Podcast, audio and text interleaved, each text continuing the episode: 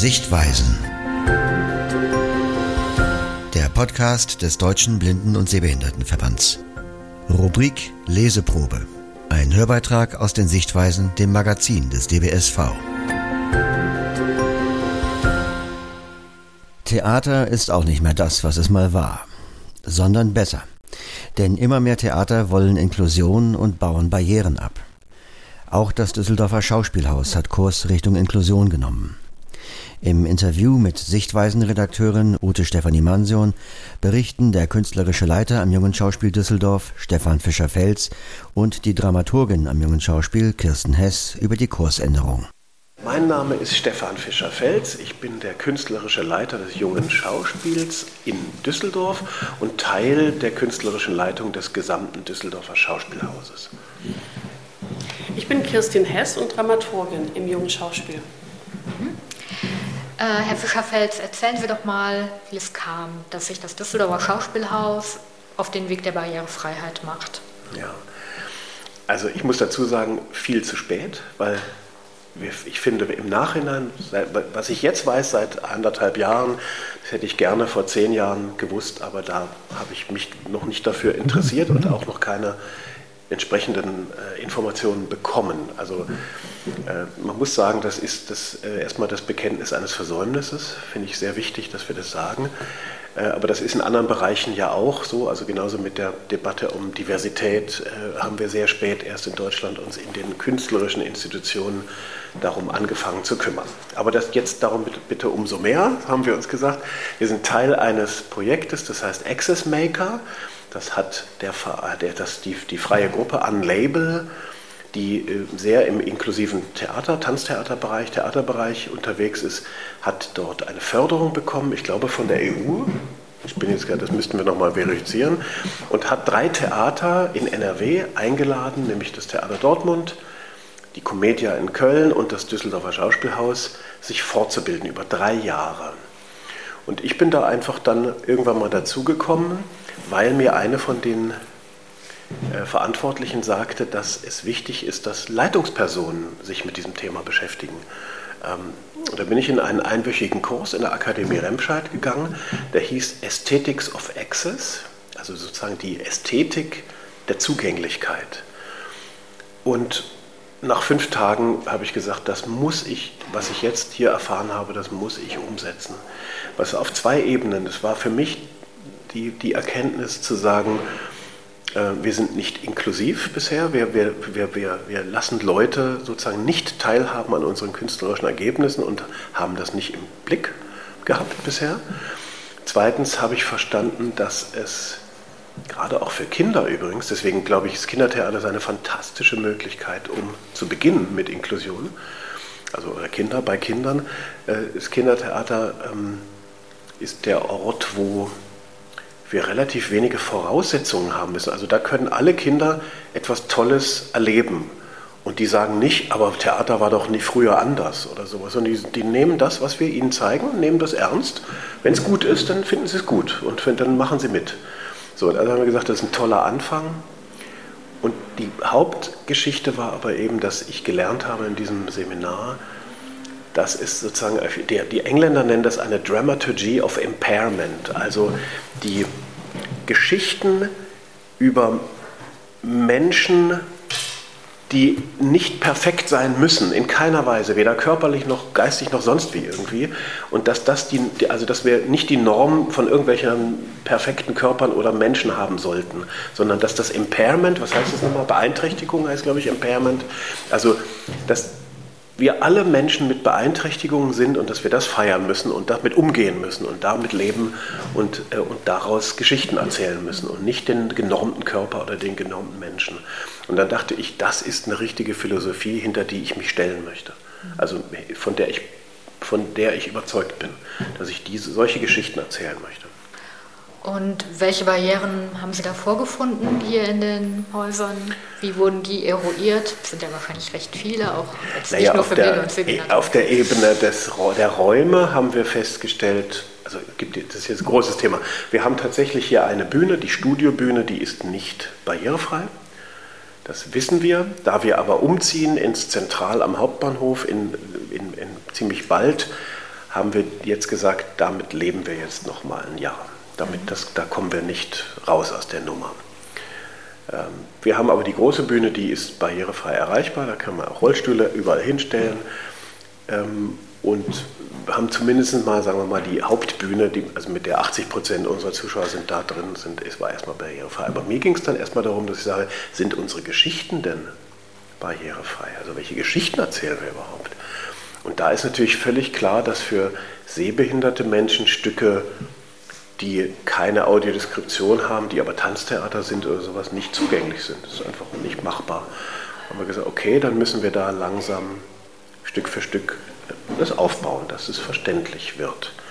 Und das Gleiche auch natürlich, dass wir Gebärdensprach, Gebärdensprache nehmen für nicht hörende Menschen und das auch langsam Stück für Stück einbauen.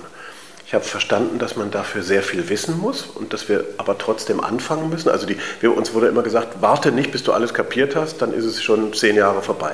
Sondern fang an, mach Fehler, geh weiter, geh den nächsten Schritt. Und das haben wir so wirklich umgesetzt und machen jetzt eben mit dem Mädchen, das den Mond trank, eine Produktion, in der eine integrierte Audiodeskription zum ersten Mal versucht wird. Und im, mit Time to Shine, einem Stück im September, machen wir ein Stück, in dem eine integrierte Gebärdensprach-Performance im Stück drin ist, sodass man dieses Stück verstehen kann, wenn man es verstehen möchte, auch als Mensch, der nicht so gut hört. So, also da gehen wir jetzt konkrete Schritte auf der Bühne, um die Barrieren auf der Bühne in den Geschichten zu verhindern. Wir haben eine Schauspielerin engagiert, die mit einer Behinderung trotzdem ihre Schauspielausbildung gemacht hat und die eine wahnsinnige Geschichte von Diskriminierung und, und äh, Ablehnung erlebt hat, bevor sie an einer Schauspielschule den Beruf lernen konnte, weil die alle gesagt haben, suchen Sie sich einen Platz hinter der Bühne äh, sie sind nicht, sie werden doch eh nicht besetzt werden und sowas. Ne? Darf ich fragen, welche Art von Behinderung die hat und an welcher Schauspielschule? Ja, das ist ein riesen, ganz tolles Thema. Gibt es auch diesen Dokumentarfilm, der heißt Sehen, der heißt Spielen, Spielen oder, nicht, spielen. Den kann ich euch nochmal sagen. Also ein Dokumentarfilm, der gerade in, äh, rausgekommen ist. Da ist sie eine der Protagonistinnen. Sie hat ein Carbonbein spielt und wir haben die engagiert, weil sie eine großartige Schauspielerin ist. Nach, nach einer Zeit in einem im ersten inklusiven Schauspielstudio, das das Theater Wuppertal erfunden hat. Also wirklich denen gebührt ein Denkmal, wirklich, weil die einfach gesagt haben, warum denn nicht? Wir müssen, das, wir können, wir müssen da Pioniere sein. Und Julia Janjes Schmidt, diese junge Schauspielerin, ist die erste Absolventin dieser Schule und wir haben sie ganz vollkommen integriert in unser Ensemble mit reingenommen als voll, voll ständige Schauspielerin, vollzählige, wie das ist, vollgültige Schauspielerin, die alles spielt, die alles, also die auch nicht spiel, Rollen spielt, in der es um Behinderung geht, sondern die alles spielt. Eine Königin oder eine Prinzessin oder ein, ein äh, also egal was, was auf einer Bühne kommt, sie spielt das und sie spielt in allen Stücken quasi mit. So, also das war ein großer Schritt, der was verändert hat in unserer Perspektive. Und die Julia hat uns ganz viel, also sehr freundlich, weil wir gesagt haben, du bist nicht unsere Inklusionsbeauftragte, du bist Schauspielerin. Wir müssen lernen, nicht du. Du bist auch nicht unsere Aufpasserin. Das ist, das überfordert jeden Menschen, das sein zu müssen. Aber sie hat uns zart darauf auf manche Dinge hingewiesen, dass auch Bühnenbilder zum Beispiel für behinderte Schauspieler vielleicht, wenn die sich, wenn die unglaublich komplizierte Treppen haben oder äh, sich drehen, vielleicht nicht accessible sind, also nicht bewältigbar sind. Oder dass ein Tanztheaterstück, ein ganz intensives Tanztheaterstück für jemanden, der ein, der ein, äh, so, ein, so ein künstliches Bein hat, dazu führen kann, dass das extrem schmerzt oder sogar kaputt gehen kann, so ein Bein. Also, ne, dass wir in jeder Hinsicht sensibel sein müssen für die Bedürfnisse eines je, jedes Menschen, aber auch eines Menschen, der zum Beispiel ein Carbonbein hat. Und das hat, macht mit uns was, also weil ich versuche ja immer zu, aus dem Einzelfall das Generelle zu verstehen. Und erst der, das, der Einzelfall sagt, wir müssen eigentlich auf jeden Menschen achten, auf seine Stärken, auf seine Schwächen. Egal, ob das jetzt die Julia ist oder ob das ein anderer Schauspieler ist. Jeder hat seine Stärken und Schwächen, darauf müssen wir lernen zu achten. Und das haben wir, also das tun viele Betriebe nicht, aber wir auch nicht besonders. Aber wir müssen es lernen. Sie hatten mal, als Sie mal über ähm, ja, den Weg des Schauspielhauses zur Barrierefreiheit referiert haben, ähm, erwähnt, dass dabei den Künstlerinnen und Künstlern Vorbehalte gab. Welche Vorbehalte waren das? Ja, also man könnte, Zum Beispiel haben wir gelernt, was eine Relaxed Performance ist. Mhm. Also, ne, dass, dass, dass, Menschen mit neurodiversen äh, äh, Merkmalen, äh, vielleicht nicht so ganz so heftige Lichtton-Trigger-Momente ähm, gegeben werden, dass es offene Türen gibt, dass das Licht gedimmt ist, dass man einen Raum hat, in dem man sich zurückziehen kann und dann aber wieder reinkommen kann. Lauter so, so Sachen. Und dann haben wir das mal im Bestehende, weil wir wollten ja anfangen. Ne? Wir hatten ja so Lust, jetzt einfach nicht zu warten, bis irgendwann mal eine Produktion relaxed ist, sondern wir haben es einfach auf bestimmte Stücke raufgebaut. Und dann kamen die Schauspieler und sagen, das verändert die Inszenierung das, das, ist, das, das tut der Inszenierung nicht gut, weil dann manche Dinge nicht mehr so, nicht, nicht mehr so gespielt werden können, wie sie geprobt sind. Das ist eigentlich eine Veränderung der Inszenierung, die aber das Stück nicht besser macht. Also haben wir festgestellt, dass wir das jetzt eher ein bisschen wieder zurückfahren müssen und die Dinge von vornherein, also von Probenbeginn an relaxed denken müssen und nicht sozusagen oben auf oktroyieren müssen auf etwas, was es schon gibt. Da gab es so mal, also die Schauspieler haben alle gesagt, wir tragen dieses, dieses Projekt mit vollem Herzen mit aber bitte bedenkt, was ihr tut, wenn ihr es tut. Also ähm, bringt uns nicht in Situationen, die wir dann nicht bewältigen können äh, als Schauspieler. Also plant es gut, nehmt uns mit in die Gedanken rein. Was ist denn noch geplant für die Zuschauerinnen und Zuschauer? Ähm, jetzt auch gebäudetechnisch, ne? im Schauspielhaus am Gustav-Gründgens-Platz ja. sind da noch jede Menge Barrieren. Also wir haben das nochmal überprüft. Da haben wir zum Beispiel in, in, in, unserem Gespräch mit dem Behindertenrat hatten wir zum Beispiel nochmal die Frage nach den Toiletten im Schauspielhaus. Das haben wir überprüft. Da haben wir festgestellt, dass das Wegeleitsystem das falsch ist. Die Toiletten gibt es alle und zwar auch genauso, wie sie vorschriftsmäßig und gut wären für Behinderte. Aber das Wegeleitsystem ist so, dass man es nur erkennen kann, wenn man es weiß. Und das ist natürlich Quatsch. Und das verändern wir jetzt. So. Ja, die Treppen sind nicht markiert und der Aufzug nicht gut auffindbar und ähm, ja. der Boden teilweise marmoriert, dass man Stufen nicht erkennt ja. und schwierig. Also ich fand es sehr, sehr schwer, als ich da in diesem Jahr im März Weltfrauentag war. Mhm. Aber das sind die auch Glastüren so, nicht markiert, dass man gegen rennt. Aber das sind auch so künstlerische Sachen eigentlich, also die jenseits der Bühne stattfinden. Also mhm. gerade beim, wenn Sie jetzt über den Gründgensplatz, das Gebäude steht unter Denkmalschutz. Mhm. Und es ist ja nicht so, dass zum Beispiel niemand im Haus was ändern will, mhm. aber es ist unglaublich schwer ranzukommen, weil es unter Denkmalschutz steht. Genau dieser Boden, genau diese Stufen, mhm. die Farbe des Teppichs muss genau die sein. Und ehrlich gesagt stolpern tatsächlich auf Stufen auch nicht nur Leute, die ähm, sich, also da, da ist schon was dran. Ja, ja, und genauso die Entscheidung für diese Toiletten, die, die ja niemand gut findet, wenn wir jetzt mal aus dem Nähkästchen, ist halt eine künstlerische, total schön, schwarze Wand, man sieht nicht, wo die Tür ist, super, finden manche, die das eben designt haben. Und das ist so, glaube ich, auch das Neue, was wir alle eben lernen müssen, besonders wenn wir eben privilegiert sind und uns noch nicht mit Barrieren beschäftigen mussten, dass sozusagen, wie kann man das, und das könnte ich jetzt zurück überführen über die äh, Frage auf der Bühne, wenn ich jetzt mit einem Regisseur arbeite wie Jan Gehler, der hatte Interesse, die integrierte Audiodeskription in diese Produktion reinzunehmen. Und trotzdem arbeiten wir natürlich auf ähm, erarbeiteten künstlerischen Routinen, kann ich mal so sagen. Die sind auch ganz gut und wichtig, wenn man so ein Sicherheitsbett braucht. Und die verlassen wir jetzt natürlich, weil wir Dinge tun, die wir vorher nicht getan haben. Das ist aber auch voll in Ordnung, weil Leute, die mit Barrieren konfrontiert sind, müssen ja den ganzen Tag mit solchen Unsicherheiten umgehen. Und für uns ist es aber neu. Wir, das noch, wir waren ja privilegiert bis eben. Ne? Und das ist aber dann, wenn man es tut, auch ganz interessant und wiederum künstlerisch inspirierend, wenn man eben sich überlegt, wie kann ich einen Dialog so gestalten, dass auch wenn ich nicht genau sehe oder sogar gar nicht sehe, wer gerade auftritt, ich das hören kann. Also dann haben wir zum Beispiel auch ein Kostüm versucht, das umzusetzen. Also dass Gerland immer diese lauten Absätze hat oder Ignatia, das sie eben gesehen hat, diese langen Nägel, mit denen wir sie immer, äh, die Figur immer klimpern muss. Und das war zum Beispiel eine Arbeit, weil wiederum der Darsteller dachte, ich kann doch nicht immer mit diesen Nägeln klimpern. Und gesagt, doch, das ist die wichtige Info, dass zum Zeitpunkt deines Auftrittes, wo jemand, der dich sieht, ja sieht, du trittst jetzt auf, jemand, der dich nur hören kann, die gleiche Info zum gleichen Zeitpunkt bekommt. Das ist aber super neu aus dem Schauspiel rausgedacht, einfach aus dem, dass wir gewohnt sind.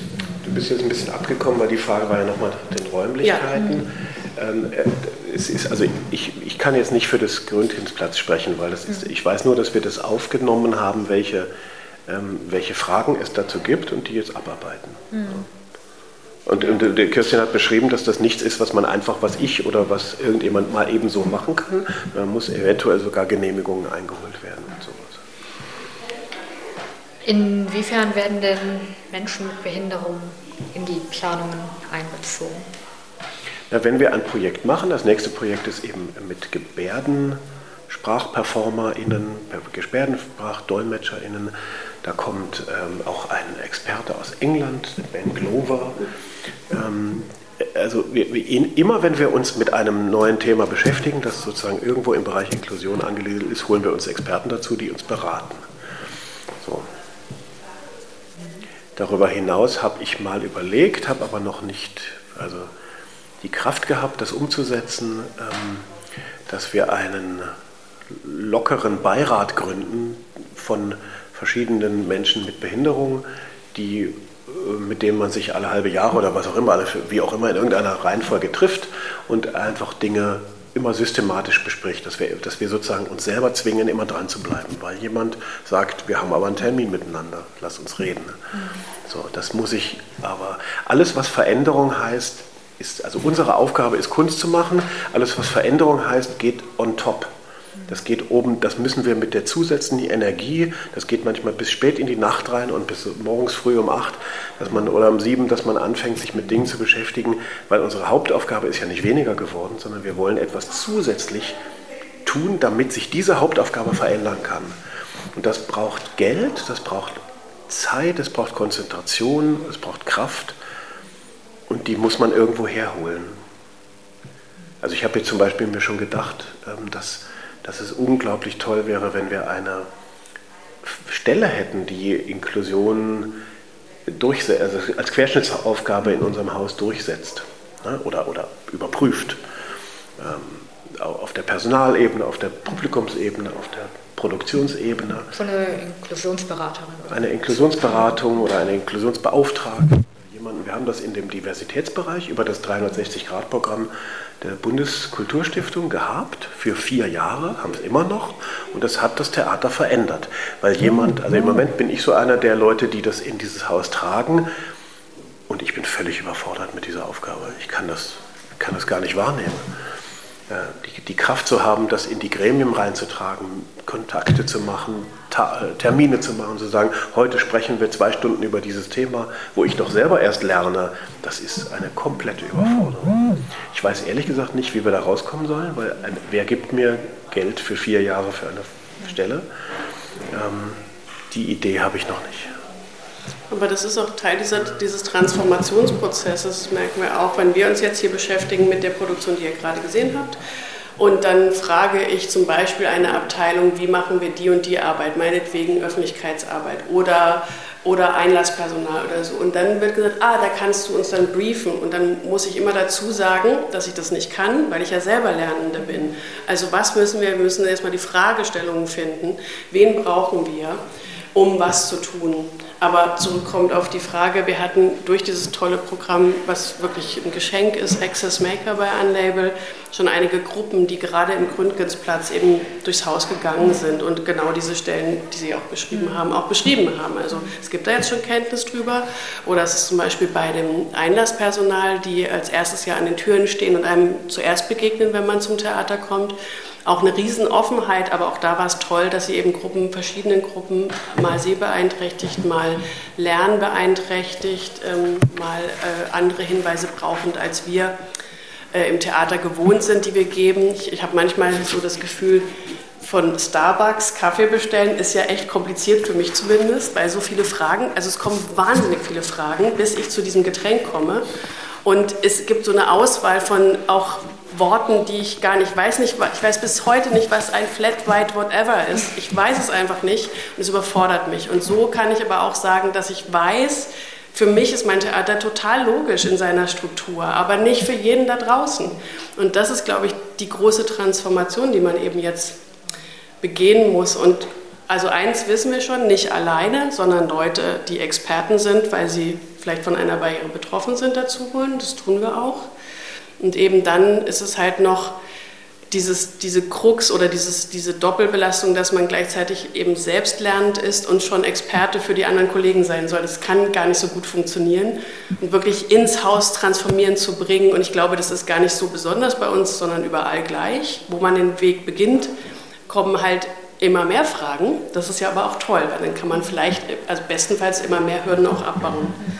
Arbeiten Sie dann noch zusammen mit Access Maker oder ja. ist das? Ähm, die sind noch, ein ganzes noch, Jahr. noch über ein Jahr okay. und wir haben, werden uns auch verabreden darüber hinaus, wie wir weiterarbeiten können, damit wir in diesem Kontakt bleiben mhm. äh, und weiter lernen können, weil das muss ja verstetigt werden. Es hilft ja gar nichts, wenn wir äh, das jetzt machen und danach äh, nichts passiert. Also sozusagen das nicht. Es muss in die Strukturen rein. Das ist uns vollkommen klar. Also auch Öffentlichkeitsarbeit wird die, eine barrierefreie Webseite angestrebt auch mal überprüfen. Und habt ihr den im, im, im Foyer den Touchtable ja. gesehen? Natürlich. Und auch befühlt? Ja, und gehört. Und? Ich habe ja den Outlook-Stift habe ich mal. Ja, ah, ja, ja, Dann fing das Stück an. Ne? Ich ja, ja, jetzt noch eine Station mit dem Outlook-Stift. Also auch damit würde ich wahnsinnig gerne äh, weiter experimentieren, mhm. dass man eben so eine erste Möglichkeit hat. Mhm. Auch, also jedes Kind geht gerne an diesen Tisch ran, befühlt einen Stoff, hört da mal rein Klar. und sagt, jetzt bin ich irgendwie, jetzt, jetzt weiß ich ein bisschen mehr über das, was mich erwartet. Ja. So. Also wir haben seit dieser Spielzeit für ausgewählte Produktionen und wollen es nach und nach für alle anbieten, den Touchtable mit ins Haus genommen gelernt aus anderen Ländern und eben durch Unlabel und im Programm Access Maker, dass es sozusagen schön ist, wenn man ankommt. Ist ja immer die Frage, wie begrüßt man. Ich glaube, da sind wir im jungen Schauspiel schon immer, also in allen Kinder- und Jugendtheatern würde ich sagen, ganz offen, dass man, dass man weiß, dass nicht nur Karte abreißen, sondern hey, du bist willkommen. Und dann hat man jetzt eben neu bei uns diesen Touch-Table. Das heißt, man kann schon Materialien, die gleich auf der Bühne vorkommen werden, vorher einmal kennenlernen, indem man sie eben auch haptisch wahrnehmen kann. Also beispielsweise bestimmte Stoffe, die ja manchmal auch, wie im heutigen Stück, das Mädchen, das im Mond trank, vielleicht bestimmt wie klingen. Oder eben äh, Informationen, das haben wir jetzt ganz besonders gelernt von unserer Partnerschule für den Förderschwerpunkt Sehen, der Karl-Tiedenberg-Schule in Düsseldorf. Die arbeiten unter anderem mit dem Tool des ähm, Anybook-Stiftes. In den Stift kann man auf bestimmte Codefelder ähm, halten und dann kann der Lautsprecher aktiviert werden und man hört eine Information, die wir vorher vorbereitet haben. Also zum Beispiel stellen wir so die Figuren vor. Und wer eben sehen kann, kann sich dazu bei uns die Figurine anschauen, dann auch ein Foto von der entsprechenden Schauspielerin oder Schauspieler in Kostüm. Und dann haben wir nochmal die Figurinen auch von der Schule gelernt, in ihren Outlines haptisch nachfühlbar, sodass man zum Beispiel ein Ausmaß von bemerkt, dass ein Sumpfmonster Glerk wirklich eine andere Form hat als eine Schwester Ignatia, die ganz hoch gewachsen ist. Äh, so. Und das versuchen wir eben, so einen haptischen, sinnlichen Eindruck. Und dann gibt es auch die Touch-Tour.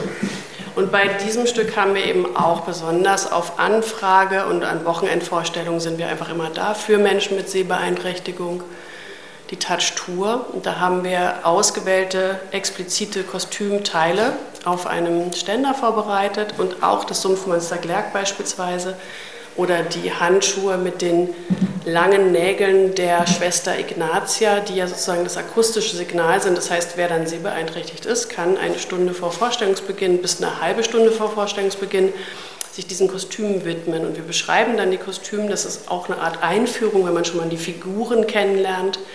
Und zum Beispiel eben auch, woran man sie erkennen kann im akustischen Sinne. Also dann geben wir die Handschuhe in die Hand. Man kann diese Nägel klimpern hören, die ja metallisch sind. Und wir geben die Information, immer wenn du das hörst, weißt du, Schwester Ignatia tritt gerade auf, zum Beispiel. Oder wir geben das Ausmaß. Ähm, man darf mal das Sumpfmonster Glerk anfassen, was auch Erwachsene gern tun, aber für Kinder besonders toll, weil es einfach so groß ist. Man kann nicht oben auf den Scheitelpunkt fassen, nicht, selbst viele Erwachsene können es nicht, man kann mal drum fassen und merkt, nicht ein und manchmal auch nicht zwei Menschen reichen und dann haben eben Zuschauende oder Zuhörende eben den Eindruck, immer wenn Sumpfmonster Glerk spricht, ist es was, was das für Ausmaße hat, dieses Wesen. So. Und einfach eine Vorstellung davon, wer jetzt gerade da ist. Ähm, holen Sie sich dann auch Rat bei anderen Häusern, die schon länger. Ähm ja. mit Barrierefreiheit arbeiten? Also, na, erstmal sind wir mit Dortmund und Köln in einem richtig intensiven Austausch. Also alle paar Monate gibt es ein gemeinsames Meeting, wo wir unsere Erfahrungen austauschen und so sozusagen, was hat funktioniert, was hat nicht so funktioniert. Das ist absolut fantastisch, weil wir alle Lernende sind, aber uns gegenseitig sozusagen bestärken können und auch so Wege aufzeigen können. Und äh, so viel, ehrlich gesagt, so wahnsinnig viele Theater, die schon sehr weit sind, habe ich in England kennengelernt. Da gibt es eine ganz große Bewegung, von der die waren aber alle bei diesem Workshop. Also ich habe an zwei Workshops teilgenommen, die eine Woche lang gingen.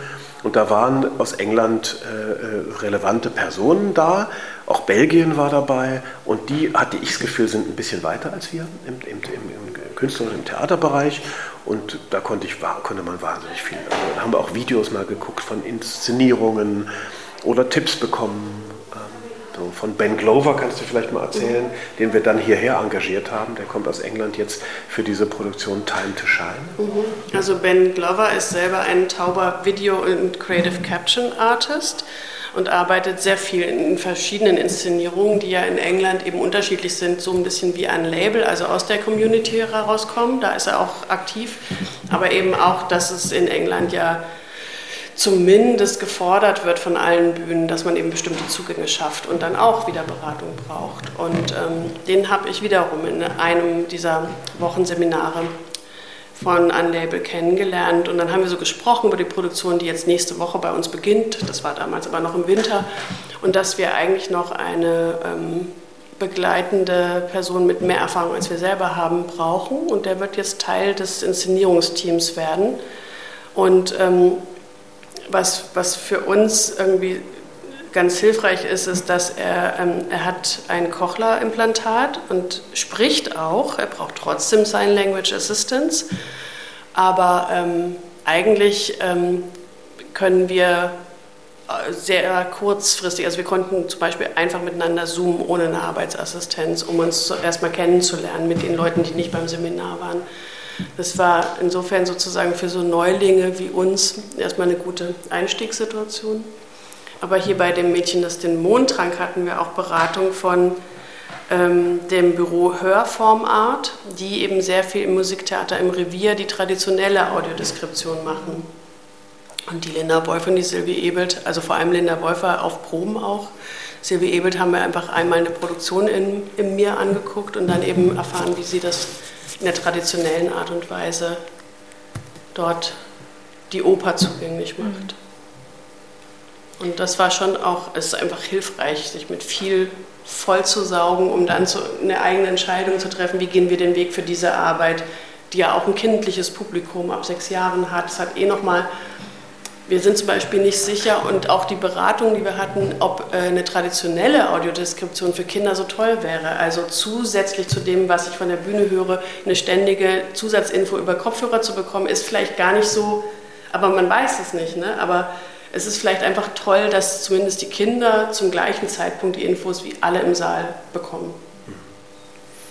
Ja, ich stelle mir das als Laie jetzt mal so komisch vor. Ich möchte gern, dass die Kinder keine Kopfhörer aufsetzen müssen, sondern dass die die ganze Atmosphäre, auch die Reaktionen mitbekommen. Das ist für mich existenziell. Deswegen war für mich die einzige Möglichkeit, eine integrierte Audiodeskription zu denken.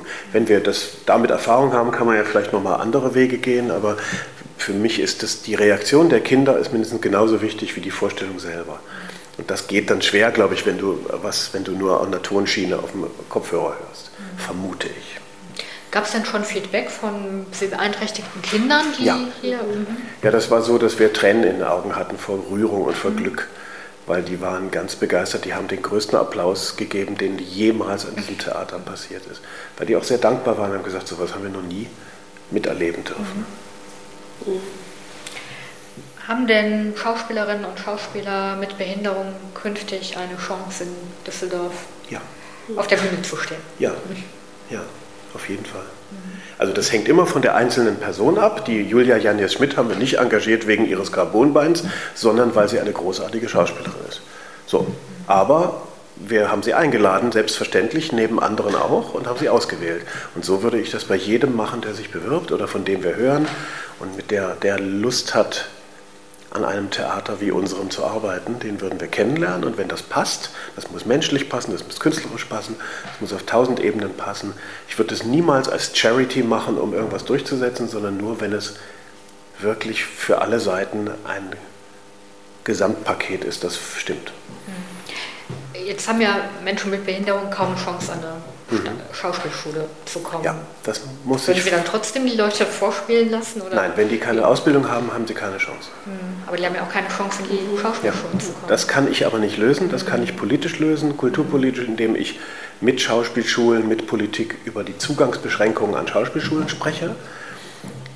Aber das ist ein anderes Feld. Mhm. Da kann ich mich engagieren dafür. Ähm, da gibt es auch schon Gespräche. Ähm, aber die Schauspielschulen sind, ähm, die, die, Schauspielschulen bilden aus, in, im, weil sie denken, sie wissen, was gebraucht wird.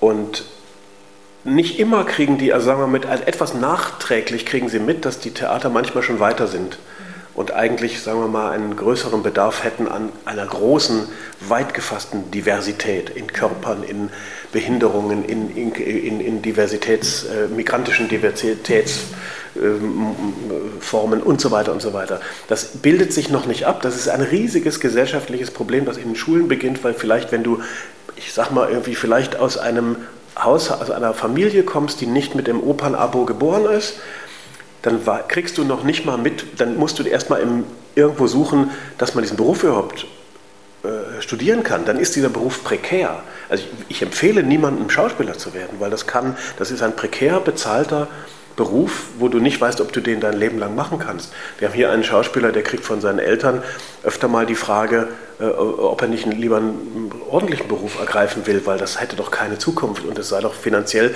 auch nicht so wie, ihre, wie seine Schwester, die Anwältin geworden ist. Ne?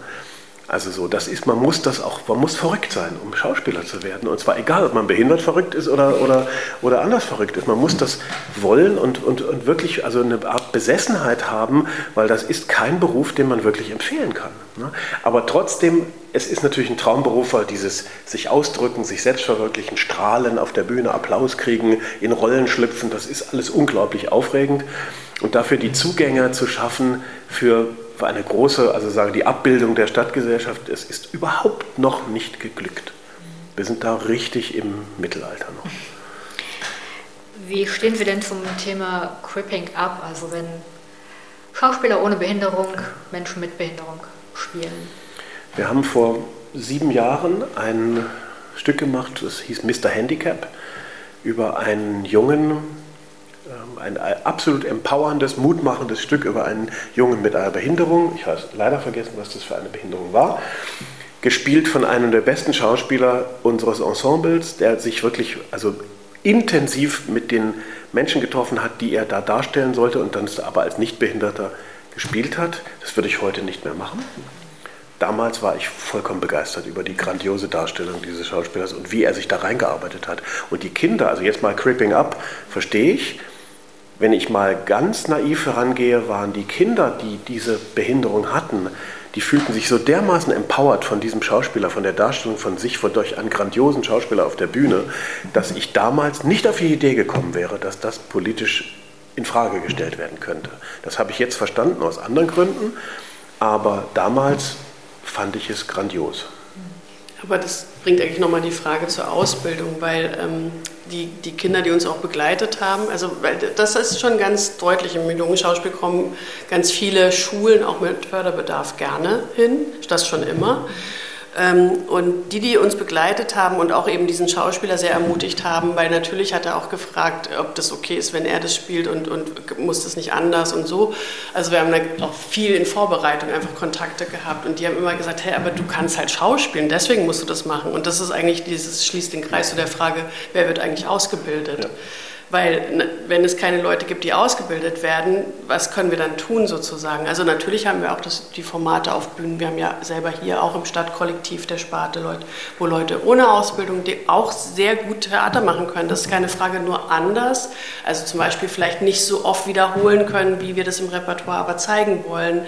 Oder überhaupt nicht so oft Zeit haben, weil man hat ja noch einen anderen Brotberuf oder ist Schülerin oder so. Ne? Also wie kann es wirklich in eine berufliche Situation führen? Aber da würde ich auch sagen, nochmal dich unterstützend. Es gab lange, lange, lange, wurden einfach dicke Menschen nicht auf Schauspielschulen aufgenommen. Es wurden wahnsinnig lange nicht Leute mit einem vermeintlich sichtbaren, dem sogenannten Migrationshintergrund auf Schauspielschulen aufgenommen, weil immer es hieß, wir kriegen euch nicht an die Theater vermittelt. Und das war immer sozusagen, das, hat, das kann man sich heute fast gar nicht mehr vorstellen, aber ich denke, dasselbe wird genauso auch in inklusiven Fragen passieren. Die Schulen müssen sich verändern und werden das auch.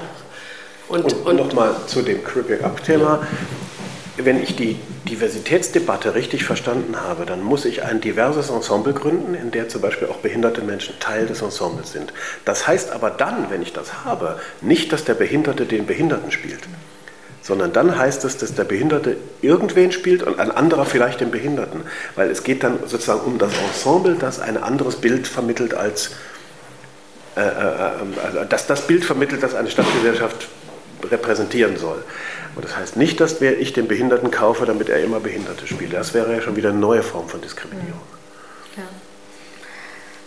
Wenn das Ganze ein Projekt ist, ähm, wie geht es denn danach weiter? Weil ja alles irgendwie finanziert werden. Ja, also wir bemühen uns jetzt um Fördergelder. An verschiedenen Stellen. Auch das muss man erstmal die Zeit und die Kraft dafür haben, zu suchen, wer kann was machen, was können wir da beantragen, wann können wir das beantragen, wer beantragt, wofür beantragen wir. Daran sind wir gerade sehr intensiv dabei. Dann muss man sehen, äh, solange wir die Verantwortung haben, wird dieses Thema äh, präsent sein und weiterentwickelt werden. Und wenn irgendwann mal neue Leute kommen, dann gibt es, ist es an der Politik zu, einzufordern, dass das weiter ein Thema bleibt. Ne? Also es kann ja jeder sagen, interessiert mich nicht. Im Moment könnte jeder sagen, das interessiert mich nicht, das, das machen wir nicht mehr, das schaffen wir jetzt wieder ab. Alles, was wir hier vielleicht erarbeiten uns zum Thema Inklusion, könnte man abschaffen. Aber da, das ist ja einfach eine Frage, welche, welche Erwartungen die Politik formuliert an Menschen, die Theater leiten. Das wäre übrigens nochmal ein interessanter Gedanke. Also kann man nicht Inklusion auch in die Ausschreibungen mit reinnehmen, wenn man Intendanten sucht, Intendantinnen sucht, wenn man Museumsleiter sucht, wenn man, ähm, wenn man Opernintendanten sucht, äh, dann könnte das ja einfach äh, ein Kriterium sein. Beschäftigst du damit? Hast du darüber Ahnung? Hast du Kompetenz? Möchtest du Kompetenz haben? Wo kommt das in deinem Konzept vor? Das wären wichtige Fragen, die man stellen könnte in Zukunft, wenn man Stellen besetzt. Woher kommt denn Ihre eigene Motivation? Also einmal der Workshop war vielleicht auch zum Auslöser oder ja, der Workshop Trigger, hat was aber das muss ja vorher, ja, das muss ja weiter ja, brennen, ja. sag ich mal. Ne, der Workshop hat was in mir zum Klingen gebracht, was mhm. schon vorher irgendwo da war. Und das ist, dass ich, also äh, politisch ein, ein, äh, mich, mich in, für, für, für alle möglichen Formen von Gerechtigkeit einsetze. Und ich finde es ungerecht, wenn Leute keine Teilhabe haben können. Ich finde es ungerecht, wenn Kinder nicht ins Theater gehen können. Deswegen hat man vor 30 Jahren hier ein Theater hingebaut und hat gesagt, Kinder sollen ein Theater haben. Das ist eine Vision, das ist richtig eine radikale äh, äh, radikale Maßnahme, dass eine Stadt sagt, ich stelle den Kindern ein Theater zur Verfügung. Und so in diesem Kontext finde ich es total logisch, dass ich sage, aber wir sind noch immer noch nicht, wir haben immer noch nicht alle eingeladen. Ich habe die Vision von Kultur für alle und das, wie das geht, weiß kein Mensch. Alle sagen das, aber keiner weiß, wie es geht. Und ich möchte es Schritt für Schritt verwirklichen. Das ist sozusagen, das ist und deswegen äh, sozusagen eine Lebensaufgabe. Und da war dieser Workshop, wo ich so merkte, ich habe einen blinden Fleck gehabt in meinem Leben, nämlich dass ich mich mit Behinderung und Teilhabe auf einer, äh, im Theater nicht wirklich auseinandergesetzt habe und habe gesagt, okay, diesen blinden Fleck gehe ich jetzt an, dass ich den auflöse. Also es, es kommt für mich aus diesem, es ist kein Zufall, dass ich mich für Kindertheater beschäftige. Und das hat auch was mit der gleichen Frage zu tun, warum ich mich jetzt für Inklusion einsetze. Also ich, ich würde vielleicht nochmal umgekehrt mich der Frage annähern, dass ich neulich auf einem Festival war und da fragte mich ein Kollege von einem anderen Theater, wie macht ihr denn äh, integrierte Ansätze? Ähm, macht ihr das einfach ähm, so? Und dann, also dachte ich irgendwie, also wie man halt sonst so Theater macht, irgendwie aus sich heraus, wie man sonst Kunst macht. Und dann habe ich gesagt, nee, das ist aber hier überhaupt gar nicht möglich. Ich muss ganz, ganz viel lernen.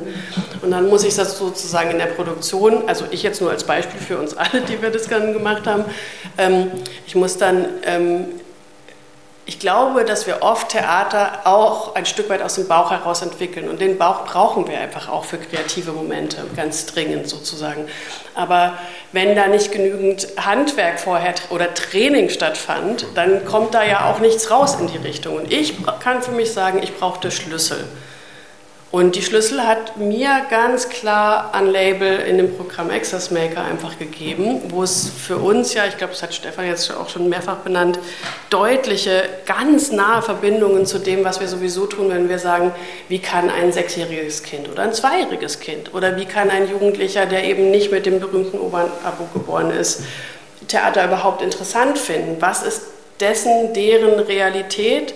Wo ist was, was dann eine Bühnenkunst etwas dazu gibt, was man ähm, noch nicht brauchte, weil man es noch nicht kannte, aber wenn man es gesehen hat, für toll und wichtig empfindet, relevant empfindet. Und da sozusagen dieses, diese letzten fast nur Zentimeter, also im Nachhinein denke ich immer, wieso habe ich das vorher nicht erkannt, aber ich habe es nicht erkannt. Die kamen, glaube ich, wirklich durch das Lernen, das uns ermöglicht wurde, durch dieses geförderte Programm. Wir haben hier im Kinder- und Jugendtheater die Möglichkeit, sehr viel so einfach so auszuprobieren. Das große Haus ist nochmal eine andere Nummer, weil da ist sozusagen, das ist auf einem anderen Präsentierteller. Ähm, auch da gibt es die neugierige Offenheit für dieses Thema. Das wird, entwickelt sich ein bisschen lange, langsamer, weil ein großes Schiff braucht länger, um die Richtung zu wechseln. Aber es wird es tun und es tut es ja schon. Ähm, und ich ich könnte mir vorstellen, dass da die Vision ja eine, eigentlich eine ähnliche ist, nämlich ein Stadttheater ist ein Theater für alle Menschen einer Stadt und sollte das versuchen zu verwirklichen. Und das ist aber noch ein bisschen schwerer, weil das sehr, äh, sehr, sehr ausdifferenziert ist, ausdifferenziert ist, so eine Stadtgesellschaft. Aber die Stadttheater müssen sich leider mit diesem Thema beschäftigen, weil das ist ihre Aufgabe. Also das Projekt umfasst nur das junge Schauspielhaus? Nee. Ich hatte das damals so das verstanden, ganze, dass es auch das. Ähm, also das ganze Schauspielhaus, ja. aber wir sind sozusagen Vorreiter, okay. weil wir hier mhm. ein bisschen schneller Dinge ausprobieren so, okay. können äh, als im großen Haus. Und das sollen die anderen dann übernehmen beim großen ja, die, Also wir tauschen uns ja aus. Wir mhm, tauschen okay. uns aus über Erfahrungen. Mhm. Ähm, zum Beispiel gab es eine Erfahrung mit den mit Relaxed Performances in Schulklassen, mit Schulklassen. Dann haben Lehrer gesagt, wir versuchen gerade den Kindern beizubringen, dass sie eigentlich, dass sie Theater respektieren sollen im Sinne von sich nicht äh, respektlos äußern, stillsitzen, nicht, mit, nicht ihr Frühstücksbrot auspacken und, äh, und, die, und, und das, das Essen äh, nicht ihr Frühstück ausbrücken oder mit Kirschkernen äh, werfen oder was auch immer, also wie, was auch immer. Jedenfalls versuchen sie diesen Respekt ihnen beizubringen und jetzt sagt ihr plötzlich, die Türen sind auf, ihr könnt rausgehen, wann ihr wollt, äh, äh, fühlt euch wohl. Und da ist ein kleiner Widerspruch. Wir sagen, wir haben aber Angst, dass unsere Kids das missbrauchen und dann äh, sozusagen klassenweise aufs Klo gehen während der Vorstellung und nicht wiederkommen. So, da gab es tatsächlich Irritationen. Also das heißt, man muss bei all diesen Dingen, man muss reden, reden, reden. Transparenz, Transparenz, Transparenz. Sagen, was haben wir vor, warum haben wir das vor, einladen, möchtet ihr mitkommen, habt ihr Lust, uns auf diesem Weg zu begleiten, weil es ist ja kein Weg eines Theaters, sondern ein Weg einer Gesellschaft. Vier Fotos zum Text mit den Bildunterschriften. Stefan Fischer-Fels, lächelnd, hat kurzes, volles Haar. Er trägt eine dunkle Jacke. Kirstin Hess hat langes, mittelblondes Haar, ein schmales Gesicht und trägt Kreolen. Szene aus Das Mädchen, das den Mond trank am Jungen Schauspiel Düsseldorf. Vier Personen im Vorder, eine im Hintergrund, über ihnen ein großer Mond. Bis auf einen Mann rechts tragen die Figuren Fantasiekostüme, eine Frau einen Pullover mit Vögeln darauf. Eine Szene im Original in bläuliches Licht getaucht aus dem Tanzstück Time to Shine am Jungen Schauspiel Düsseldorf. Auf und um eine gerüstartige Bühne herum vollführen Männer und Frauen unterschiedliche Bewegungen. Theater ist das Schwerpunktthema der Januarausgabe der Sichtweisen. Außer Fischer-Fels und Hess berichtet Lavinia Knob-Walling über das Projekt Berliner Spielplan Audiodeskription. Ebenfalls in der Januarausgabe erzählt Claudia Schaffer, wie drei Veranstaltungspartner das Louis Brey Festival in Stuttgart vorbereiten. Schaffer ist Mitglied im Organisationsteam. Ebenfalls spannend der Bericht von Sophie von Stockhausen, die allmählich lernen musste, ihre fortschreitende Sehbehinderung zu akzeptieren. Sie können das gesamte Sichtweisen-Magazin auch online hören. Unter dbsv-inform.org steht es ebenso zur Verfügung wie die Audiopublikationen vieler Landesvereine des DBSV. Wenn Sie die Sichtweisen lesen möchten, bestellen Sie ein kostenloses Exemplar bei unserer Mitarbeiterin Petra Wolf. Ihre E-Mail-Adresse lautet p.wolf mit 2f at dbsv.org. Gern schickt sie Ihnen auch Probeexemplare anderer Ausgaben der Sichtweisen. Bis zum nächsten Mal. Ihr Sichtweisenteam sagt Tschüss.